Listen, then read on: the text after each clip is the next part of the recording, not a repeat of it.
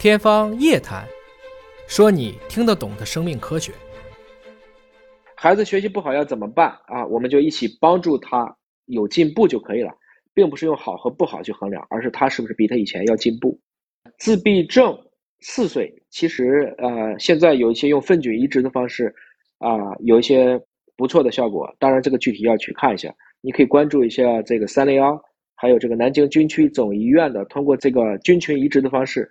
来治疗孩子的自闭症可能会有效果。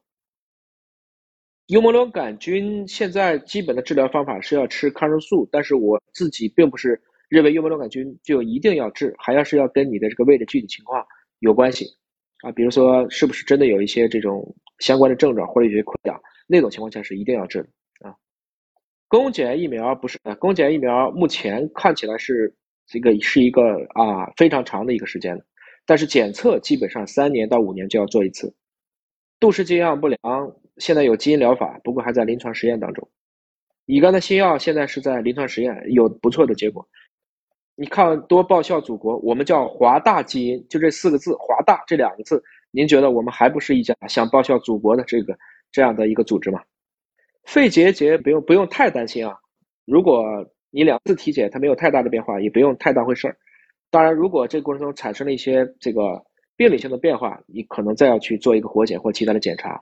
归根结底是在于现在的检测手段比以前也清楚太多了，所以我们不能把我们看到的很多的症状都理解成它是一定就是有风险。一胎是神经母细胞瘤，二胎还会得吗？嗯，很难讲啊。基本上这个可能要去你做了基因检测的话，也可以看一下他当时的相关的遗传位点。然后再看一下这个，你夫妻双方是不是也有这个位点？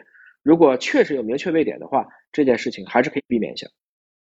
人类什么时候能够战胜癌症？我觉得人类现在已经跟癌症应该说有越来越多的办法了啊。癌症的核心呢是要早发现，只要早发现，我们不能让大家不得癌症，但是可以让大家不要在中晚期的时候再发现这个癌症。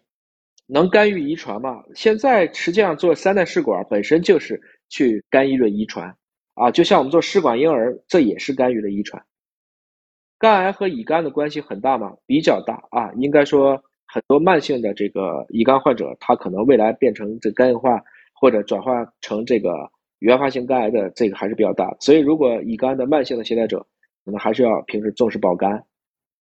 乙肝二四五阳性会复发吗？二四五阳性不太要紧，你一又不是阳性。尹总近视多少度？大概一百多度吧。啊，但是我有个眼睛有散光，所以还得戴着。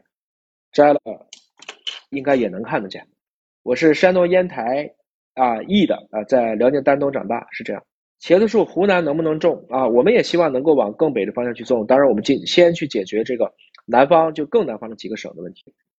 查一下叫尹哥聊基因的公众号啊，在这个里面可以去看这个茄子树。啊，癫痫不容易啊，但是现在也有一些方法，但整体来讲，并不是一个很容易去治疗的疾病。好的，啊，谢谢各位对我的喜爱啊，谢谢。那我们下一次再见了，感谢各位对我的支持，谢谢大家对华大的帮助，希望生命科学能够惠及更多人，谢谢。